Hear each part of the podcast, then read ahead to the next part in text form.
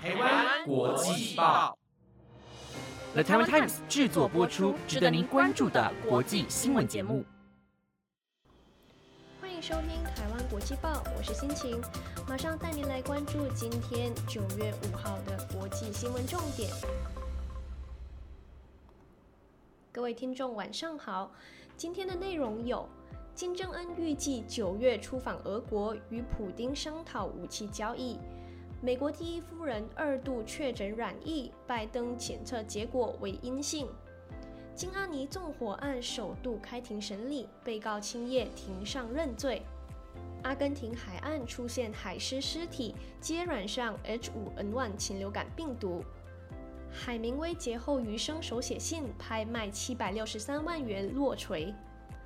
如果想了解更多的新闻内容，那就跟我一起听下去吧。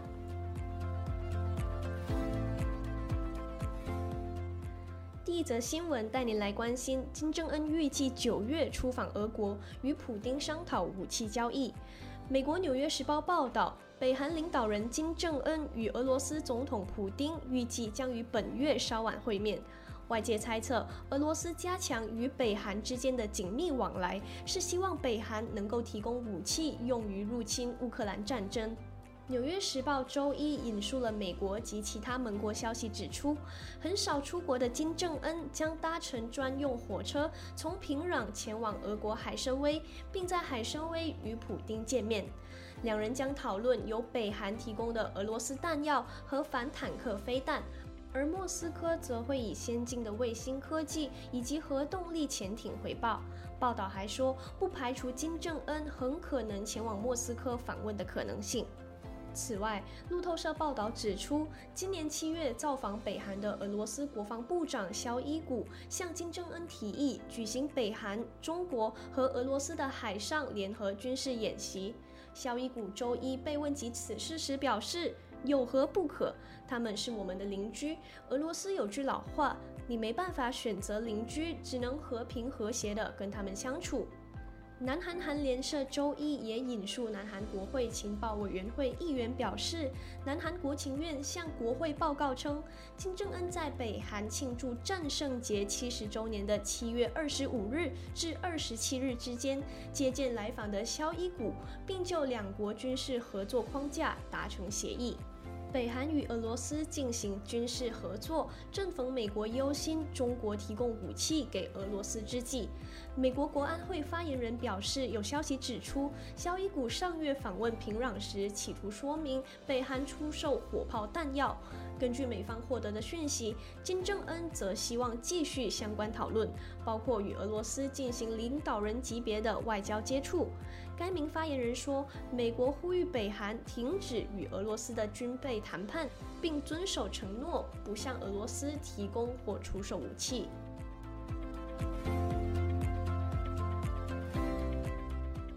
接下来关注美国第一夫人确诊染疫的消息。美国白宫四日表示，美国第一夫人吉尔已经确诊新冠病毒。总统拜登随后的检测呈现阴性。拜登将在几天后前往印度参加 G20 峰会。拜登七十二岁的妻子吉尔据称症状轻微，他曾在去年八月确诊。八十岁的拜登则曾在二零二二年七月确诊。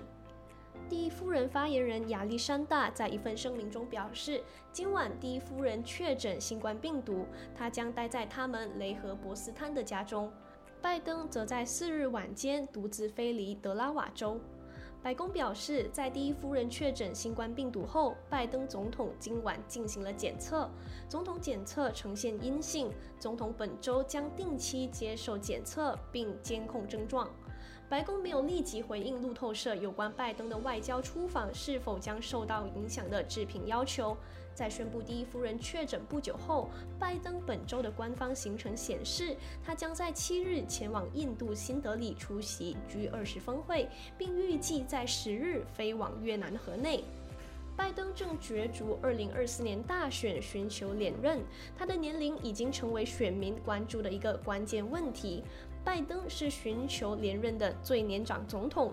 部分共和党人表示，拜登年纪太大，无法胜任另一个四年任期。拜登的盟友则表示，他仍然可以胜任总统职务。大家是否还记得四年前在日本发生的金阿尼纵火案呢？二零一九年七月，造成三十六死、三十二伤的知名动画制作公司京都动画，也称为金阿尼纵火案。四十五岁的青叶真司以涉嫌杀人、杀人未遂等五项罪名遭到起诉。今天，京都地方法院首度开庭审理，被告青叶认罪。日本读卖新闻报道，起诉书内容指出，被告青叶二零一九年七月十八日上午，在京都市福建区的金阿尼第一工作坊撒泼汽油纵火，杀害三十六人，并企图伤害三十四人。这三十四人当中，有三十二人分别受轻重伤，两人未受伤。被告青叶本人也因为全身烧伤、意识昏迷，伤势严重，但后来经过救治恢复意识。京都府警方二零二零年五月予以逮捕。京都地检将青叶留置半年间进行精神鉴定，同年十二月予以起诉。之后在辩护律师的请求下，做第二度的精神鉴定。此案今天上午在京都地方法院进行裁判员审判。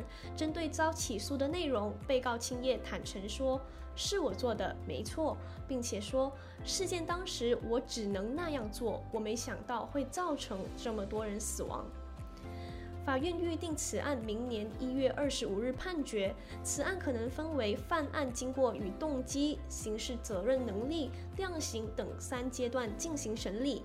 彝族将利用受害人参加制度，有机会直接质问被告青叶。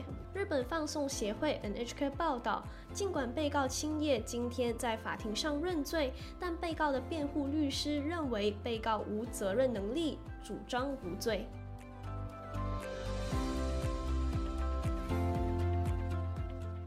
接着，一起来听听有关于禽流感病毒的报道。自八月中开始，阿根廷大西洋海岸陆续发现并发死亡的海狮尸体，目前已有大约两百只海狮死于 H5N1 禽流感病毒。阿根廷封锁通报病例海滩，并建议民众勿携带宠物前往。自八月中旬以来，首例发现于阿根廷最南端火地岛，一路沿着大西洋往北，圣克鲁斯省、丘布特省、黑河省，到目前最北端的布宜诺斯艾利斯省，至今共通报约莫两百只死亡海狮。阿根廷动物基金会主席罗伦扎尼表示，他观察海狮很多年了，从来没有见过这样的状况。野生动物也无法隔离或接种疫苗。根据泰兰国家通讯社报道，阿根廷生物学家罗德里格斯说明，造成阿根廷海狮死亡的禽流感病毒，应该是2022年通过候鸟到达南美洲。南美海狮第一批病例发生在2023上半年的秘鲁，秘鲁海鸟死亡率很高，并感染了海狮，秘鲁的海狮也大批死亡。由于动物迁徙的习性，禽流感病毒由秘鲁顺太平洋沿岸向南传播。到今年五月，智利南部也发现海狮死亡状况，跨越太平洋和大西洋，影响了阿根廷火地岛。八月几周内，在阿根廷大西洋十三处沿岸陆续发现海狮感染死亡状况，首次禽流感发现于阿根廷哺乳动物上。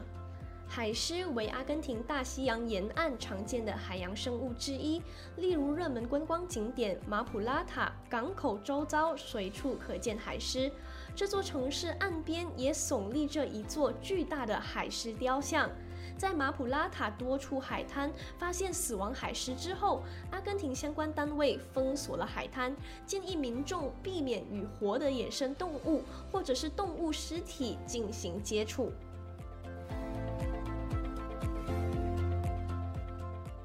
美国文豪海明威生前和妻子在非洲游猎期间，于两天内遭遇了两次坠机。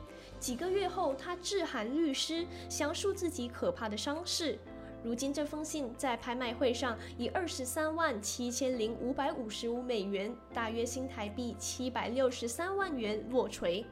美国全国公共电台 NPR 报道，海明威于一九五四年四月写下这封信。当时，他向他的律师莱斯解释自己何以要其他人转达他在同年一月坠机事件中的伤势。他在信中写道：“由于右臂受到三度烧烫伤，无法写太多字，而且写字还会让我抽筋。现在还会有点抽筋，但烧烫伤均已无大碍。”他还说，他的右肾破裂，肝脏和脾脏也受伤。信上写着：“由于大量内出血，我相当虚弱，一直当好孩子，试着休养。”海明威的妻子玛丽也饱受折磨。他解释道：“玛丽受到很大的惊吓，记忆力不太清楚，需要很长一段时间才能理清事情。”美联社当时报道，海明威夫妻两人前往乌干达观光，搭乘的单发动机飞机塞斯纳坠毁。海明威指出，飞行员当时为了躲避一群正在飞行的猪鹿而俯冲，因此迫降陆地。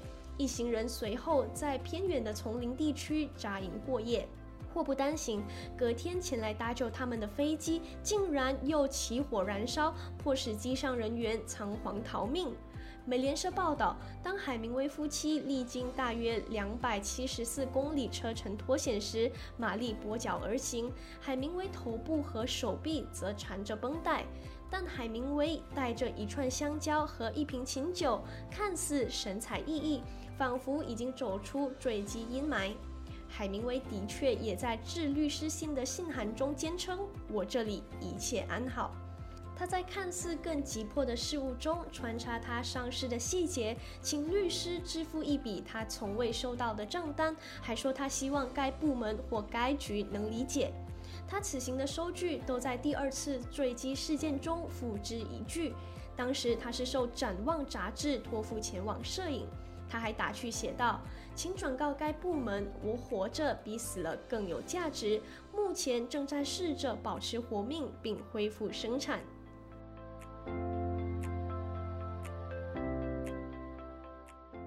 以上就是今天的新闻内容，由 The Taiwan Times 制作播出。欢迎在台湾国际报 IG 官网或者是 Apple Podcast 底下留言。我是心情，我们下期再会。